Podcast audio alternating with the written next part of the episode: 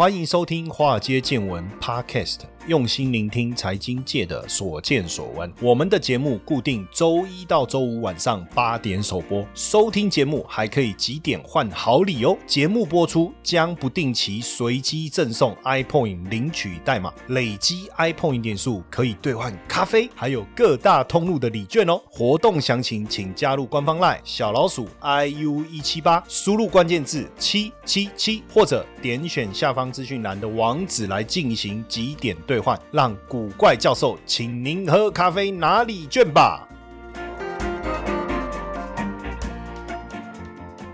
好，大家好，大家晚安。这个我知道疫情是非常的严重，但是我们大家一起加油，好不好？我们大家一定要一起加油，千万不要掉以轻心。第一波这个戴口罩、勤洗手这件事情，我们做得很好。那现在呢，各国要开始解封了，那我们开始有这个确诊人数的增加，我们不要再一直去责怪这个去阿公店的这些哦，哈，因为我今天看网友说，现在只要是跟阿公店哦，那阿公店，然后还有一个宫殿哦，我现在很怕停电呢，这个电厂一突锤就就很麻烦啊。为什么？因为停电对科技股啊，对各个大家生活面都都会有影响啊，都会有影响。所以我今天呢，上衣呢穿了一件。蜘蛛人哈，因为上次穿了超人的上衣，结果没有让股市止住，也没有让疫情这个缓和，所以我今天换蜘蛛人，看蜘蛛人会不会好一点。那如果不行，我就再换，换到啊谁谁可以真的把台股对不对？把这个疫情都给缓和住。当然，从这个疫情啊，我觉得呃，我们今天要跟大家聊的主题是什么哈？就是碳中和这件事。其实从这次的疫情，我相信大家都有发现，就是说好像我们对环境的污染很严严重，还有包括这次。停电的议题，我们大家也真的去思考有关于供电这件事，不只要用爱发电，要用很多爱才能发电哈。那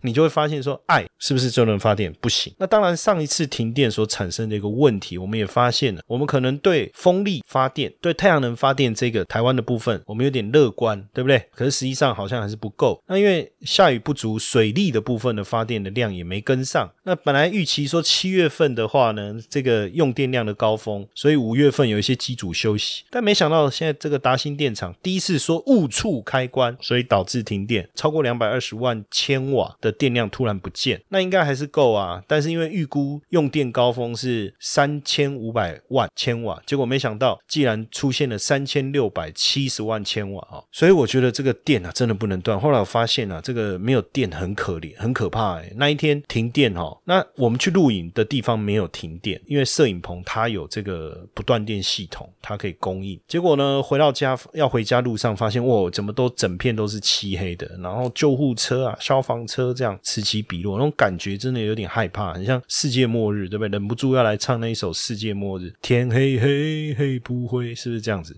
那。停电对我们的产业当然也会产生影响哦，所以为什么现在大家要努力的来做碳中和这一件事情哦？最主要当然第一个对地球的温度，还有一个当然就是对这个环境的一个保护变得非常非常的重要哈。那碳中和呢？当然第一个就台股来讲哦，真正能够跟碳中和有关的议题，其实就是风力跟太阳能。那这个呢，等一下我把整个碳中和我所要讨论的过程讨论完以后，我们再一并。的来跟大家聊一聊，好不好？那因为碳中和呢，实际上不论是从能源安全也好，从经济面的转型也好，都是一个非常重要的一个需求面的一个改变啊。那因为现在世界各国哈，它的利益的对立啊，实际上你会发现碳中和是一个可以引起全球共识的一个议题。当然，全球也会利用碳中和这个议题，就碳排放权这件事情产生博弈，斗来斗去了。哈，就是我有我的想法，你有你。你的想法，那因为这是全球性的。那之前有一集碳中和，我已经先跟大家讲过，这个很像囚犯两难的概念。所以如果大家不理解什么叫囚犯两两难，可以听我们之前的节目哈。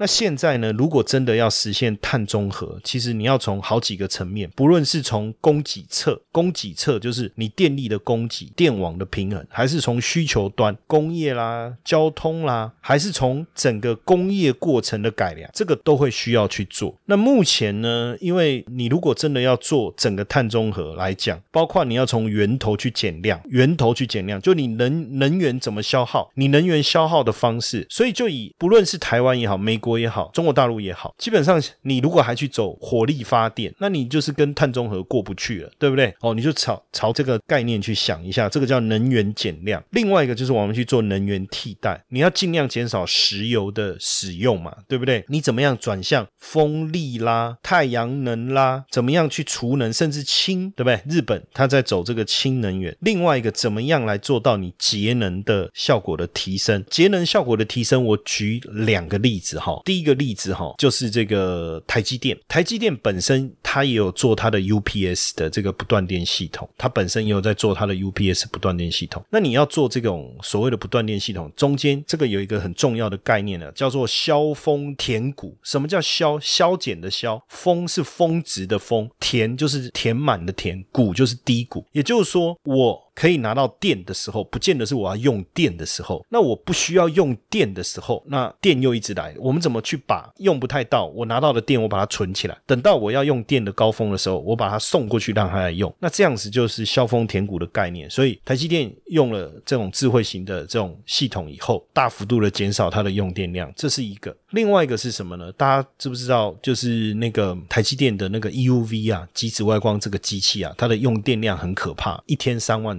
那所以呢，那每天呢又这么多机器啊，所以整年度啊，台积电是用电大户啊，它占的电，它用的电啊，占我们整体用电量的百分之五，你知道吗？几乎可以供应三百万个家庭一年的民生用电，所以它要怎么样去节能，提升它的效能？他们也运用了一些这种所谓的这个人工智慧的这种冰水的这种控制系统，那这个可以帮他们一年省下多少电？一点八亿度，所以这个是很有效的一个概。概念那这就是所谓的节能提升的效能。另外一个就是说，我们怎么样去回收利用？因为只要你愿意回收再利用，你就可以有效的减少。就是一开始在生产过程中所产生的碳排放哦，像不论是这个电池的回收啦、废钢啦等等哦，就会有帮助。另外一个就是说我怎么去做一些工业上面的一些改造，包含电池技术的提升呢，或者是智慧电网，或者是像这种高压电能，或是你的这个装配的这种过程。那再来这个是比较难的哈，就是说我怎么样去做碳的补给哦，这个我觉得难度好像很高，而且成本会大。幅度的一个提升，所以我们就从这个面向哈来跟大家来聊一聊哈，从这个面向来跟大家聊一聊。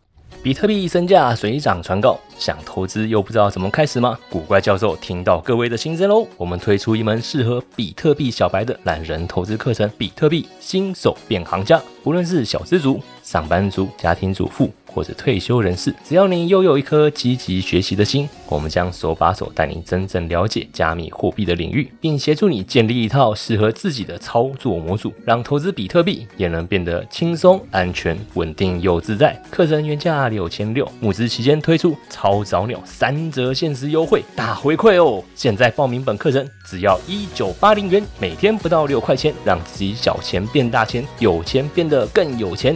立即加入官方 Lite。小老鼠 iu 一七八，输入关键字英文字母 btc，取得课程优惠资讯。古怪教授还额外免费送你比特币教学懒人包，限时优惠即将额满，要抢要快哦！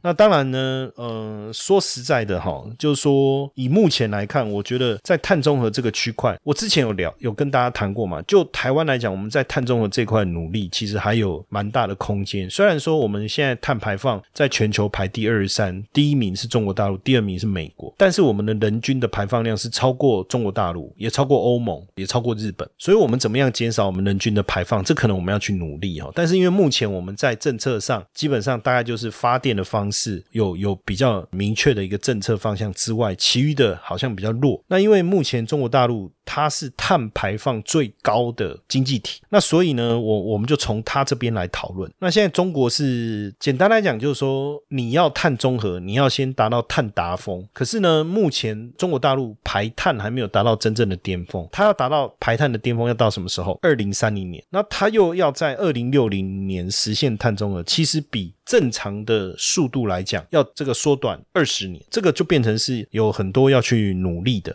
你知道从呃麦肯锡之前有做过一个呃研究，就是大陆在太阳能电池方面的领域其实是算是数一数二的，所以这个确实是一个很好的一个发展方向哦。那呃看了一下。像大陆目前在不论是多晶系也好，哈，还是在电池方面的产量，其实都占全球非常高的一个比例，哈。等于在这几年，他们在这个新能源上面的投入的金额，其实是非常惊人的，哦，非常惊人。那当然，我觉得新冠疫情就 COVID nineteen 这件事情啊，其实对大家对未来，就是说有关于环保啦、节能这块，有一个快速共识的一个提升，哈。但是呢，现在大家在角力的过。程哦，除了第一个是排碳的一个限制，就是说到底我能排多少碳，我限制是怎么样？那另外一个就是碳的关税嘛，也就是说，如果你呃没有达到我们大家的共识，那我怎么样去额外克你的关税？这个未来也是我觉得可能各国角力其中一个非常重要的环节。那为什么我们看到中国大陆在 COVID nineteen 之后啊，它在推动碳中和的部分呢，是速度越来越快哈？第一个，它的总排放量我刚才讲是第一的哈，就一直增。加，因为工业化的关系，但人均排放量的部分反而是比较低，所以怎么样去减少整个排放的总量，这个是呃目前中国大陆呃想要去努力的一个目标了。那很多人就问我说，那为什么他要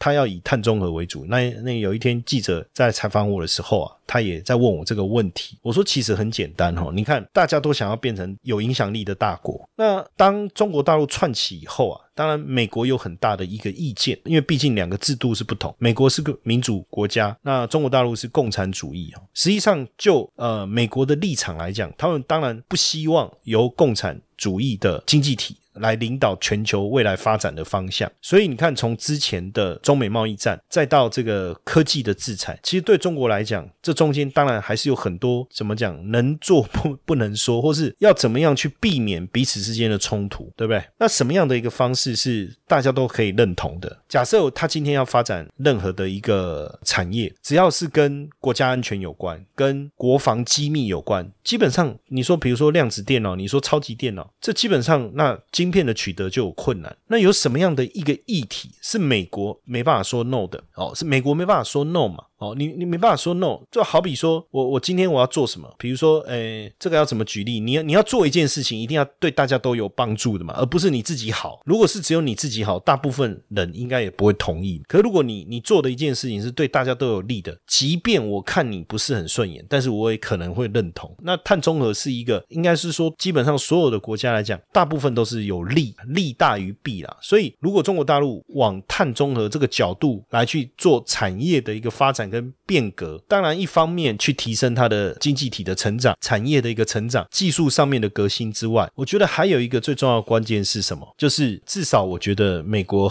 不太会说 no，对不对？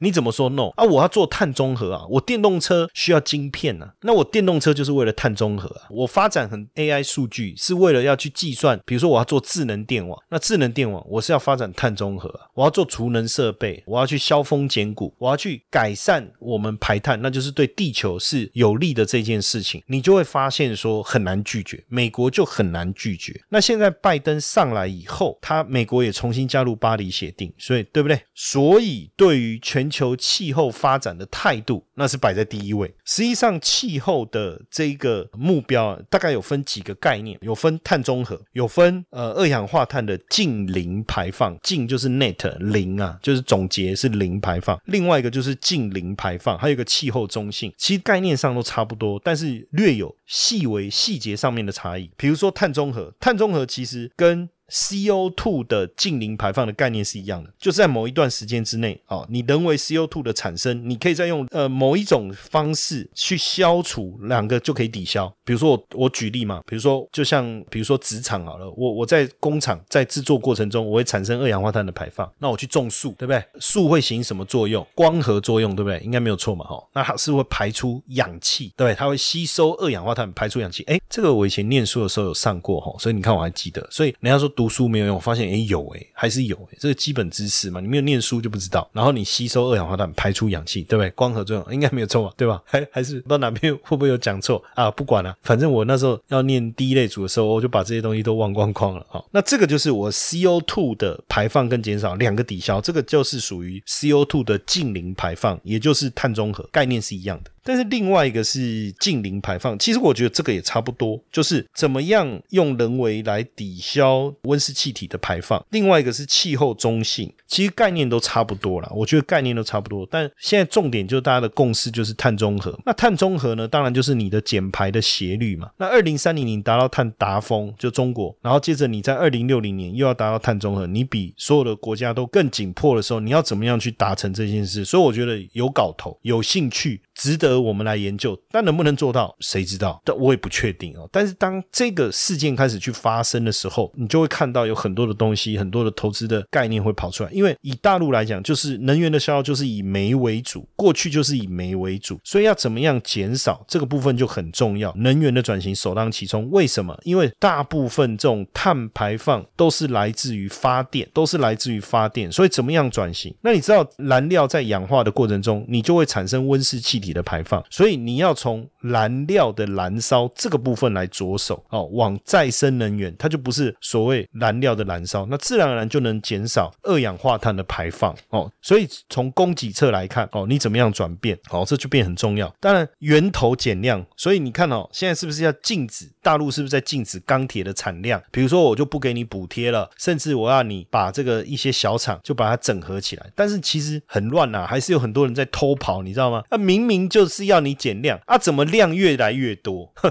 就我看到最新的那个钢铁的供应量是还成长，这不是笑话吗？对不对？所以怎么样透过钢铁行业的整并跟重组来去减少钢铁的产量？哦，这件事变得很重要。所以为什么大家在讲到我们的钢铁跟水泥是受惠碳中和？很多人在这里他不理解，实际上大陆因为要减少从源头减量，所以他要去把钢铁跟水泥两个产业就。是各自了哈，钢铁跟水泥各自去做一个很重要的整并，整并的过程中就是要减少产量。可是不论是美国也好，基础建设大陆也好，基础建设是不是还是需要用到钢铁？那怎么办？那当然我们的钢铁族群就受惠，所以我们的钢铁股受惠碳中和这个原因，大家一定要理解是这个关系，哦，是这个关系。如果讲到跟碳中和有关哦，那当然如果这一个是一个马拉松，那当然呢，你持续的要去减钢铁的部分。源头的减少，那当然对我们的钢铁族群来讲，长期确实是，或是水泥，确实是一个长期受惠的一个概念了哈。那因为现有的能源系统当中哦，我们最主要是用什么方式来，不论是发电啊，或是应该是讲运输的能量的来源嘛，对不对？以发电来讲，就是煤跟石油嘛。那石油用在哪里？交通嘛，工业嘛。那煤用在哪里？煤啊，很简单，就是火力发电哈。那天然气还有一个是天然气，用在哪里？交通、工业跟建筑部门哦。所以这个部分就很自然的就会产生碳的排放。所以如果要达到碳中和，很简单嘛，你石油的运用要减少，碳的运用要减少，天然气的运用要减少。所以不论是太阳能也好，风力发电也好，甚至水力发电哈，生殖能源的发电。这个其实都会是从供给面来讲很重要的一个改革的一个方式，这个就是我们所谓的供给侧的改革，就是所谓的我把我发电的方式火力我就尽量不要用了嘛，对不对？我尽量以呃，但是我们也是非核家园，所以核也不要嘛，那你就是用水力来发电哦，用这个生殖能源来发生物质哦来发电，还有这个太阳能，还有风力。然后同时，你要把风力跟太阳能的不稳定性怎么样削峰减谷？我们所谓的储能，我们在上一次跟大家聊到了储能，对不对？那以现阶段来讲，最好的天然的，呃，我最近看到一个一个研究啊，就是我们以前都觉得说，为什么上帝给沙漠地区带来石油？因为他们给他一一片寸草不生的土地，就是沙漠。OK。其实我本来去年会刚好安排要去阿布达比啊，哈，就是想要去那边看一看哦，因为我就觉得说这一辈子去看看到底什么叫真正的有钱人，什么叫做去中东地区走一走嘛，哈，这样，那什么叫做开？法拉利当计程车，因为加油不用钱，对不对？哦，很想去看一看。还有那个法拉利世界，当然当然，疫情的关系就去不了了嘛，哈。但是你你就会觉得说，过去我们在讲沙漠，可是最近的研究是，他们开始把沙漠铺满太阳能板，等于利用这个本来的劣势，现在他把它转换成它的优势。哎，我铺满，反正我沙漠土壤就是贫瘠的嘛，对不对？我也没办法种任何的作物，那我就把太阳能板铺上去，那强烈猛烈的阳阳光刚好变成太阳能电力来源非常好的一个基础。然后，因为他们铺满了这个太阳能板以后，哎，反而下面的土壤就是因为没有。持续的日照嘛，哎，怎么好像慢慢开始可以有一些生物产生了？这个是一个蛮 蛮妙的过程哦，蛮妙的过程。投资的资讯这么多哦，大家一定想说，那平常要怎么样来收集资讯啊？要阅读什么资料？其实只要找到一本好的杂志哦，然后平常你就可以透过这个杂志来补充自己的能量。当然，听好节目也是很重要的，华尔街见闻，对不对？好节目很重要。但如果你想要再多看一些资料，怎么办？当然，我觉得《金周刊》是非。非常好的选择，应该是说首选。那我们现在呢，跟金周刊合作推出金周刊免费看一年的活动。哎，锦尼和你看看他爸，怎么会有这么好康的一个这个活动呢？那详细的内容方案是什么？哈，那大家加入我的赖好友小老鼠 i u 一七八啊，小老鼠 i u 一七八古怪教授的赖好友，加入以后你输入关键字哈 t o d a y，今天的英文啊，today 啦，today 啦，就 t。E O D A Y，好，那你就可以进去了解整个方案的详情哦。那因为《金周刊》免费让大家看一年的这个名额有限哦，所以大家动作要快哦。慢来你得减看一年哦，我们是一半哦，哦，动作要快，好康的东西无法等待。当然，另外一个除了供给侧力，另外一个就是我们讲需求面。需求面怎么样？我们去改我们所谓的，比如说电动车，这个叫需求面的改变啊。那工业部门电气化的过程，我们怎么样去做调整？实际上，这个都是非常重要的，尤其是在交通的部分。比如说自己个人就尽量开电动车。那公部门，比如说电动巴士，像现在台湾也几乎全面要换成电动巴士，对不对？好，那你当然未来有没有可能连这个船舶甚至飞机哦，我们都把它改成不要用这个石油能源，对不对？我们用这个飞机可以靠太阳能吗？可能我觉得有困难了，因为万一飞到没有太阳的地方怎么办？好，这个我不晓得，我不是专业了哈。但我觉得可能如果是电动电池，其实是是有机会哦，尽量去做调整。然后或是航空，我们可不可以改成生殖能源啊？比如说生殖柴油啊这一类的哈，或是用这个氢能燃料电池等等。那另外一个就是在回收上面的一个运用哈，就是说我们尽量。能够做所谓的这个循环经济嘛，就环保、高耗能的，比如说你的钢铁也好、水泥也好，怎么样环保再生？所以之前我其实也有跟大家分享过，我说在台股当中有一只股票，它在做这个题外话，都要顺便讲一讲哈，因为反正讲到这个议题，它就是做。这个环保专门帮钢铁跟水泥来做环保的是什么？有一家公司就是叫中联资源，这个就是在做这一块，就是我们在讲说怎么样回收利用，那甚至就是说废弃物的部分怎么样再来回收，尤其是电池的部分，电池其实能回收才比较环保。但是重点其实不止环保，还是你就不用，如果你电池能够一直回收，你就不一定要一直做新的电池啊，哈，甚至像塑料，你也可以循环再用啊，动力电池回收，对不对？因为你 你能够回收，你就减少第一次生产的这种污染的过程嘛，碳的排放的过程嘛。所以现阶段不论是三元电池啊，还是磷酸锂铁电池，其实都应该要大幅度的来回收哈。所以这些呃这些产业呢，当然如果以目前在台湾来讲，我刚才讲嘛，钢铁跟水泥连接相关的，应该就是在环保的部分哈，环保的部分，环保议题。然后另外一个就是太阳能股，另外一个就是风力发电这个部分，有机会我们也可以再更详细的去跟大家讨论哦。那以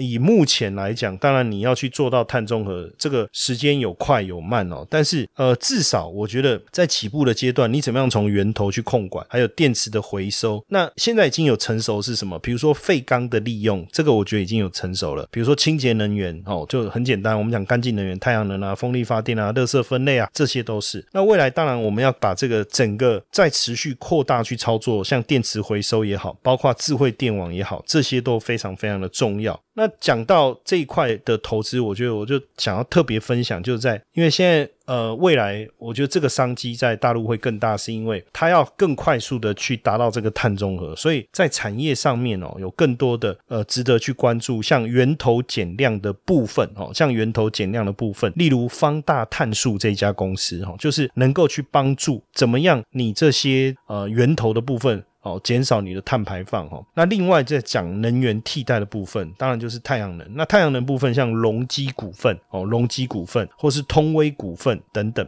那风力发电的部分，你也可以去注意，像有日月股份、那明阳智能、镇江股份，这些都是在风力发电的这个非常好的这个厂商。那另外在储能，储能这一块，我觉得市场是很大的，而且才刚起步。所以像宁德时代啦、国轩高科啦，这些都是跟储能有关的，那像在氢能燃料电池的部分，像这个维财动力，它就是在做这一块的。那锂电池就能源车，大家都知道，宁德时代啦、国轩高科啦、福能科技呀、哈、亿维锂能啊，这些就是跟这个新能源车有关的。那另外，整个太阳能还是风力发电营运的。相关的，像这个大唐新能源就是跟这个有关。那我刚才讲到的电池的回收，电池回收像格林美、像宁德时代，哦，还有赣锋锂业等等，还有像华友钴业，还有光华科技，这个就是跟这个锂电池回收有很大的关系。那你电动车在发展过程中，另外一个就是充电桩嘛，吼，那充电桩像中恒电器，还有国电南端、特瑞德。盛虹股份等等都是跟电动装有关，还有再来就是回收，回收的部分就是非常重要哈。回收的部分我大概分几个哈，包含废钢的利用，像华宏科技就是在废钢利用部分，它是它是专长。那电池的回收的部分哦，像格林美。宁德时代，还有赣锋锂业等等。那在垃圾分类、垃圾分类环保的部分也是哦，像龙马环卫，或是像这个迎风环境这些，就是跟垃圾分类有关。再来是再生资源，中再资环哦，中再资环这个就是在做这个再生资源的哦。好，那刚才当然我们讲的非常多，一方面跟大家聊一下，因为这个碳中和的议题啊，我觉得它是值得持续我们深入去探讨哦，所以我会呃循序渐。进哦，来跟大家聊那。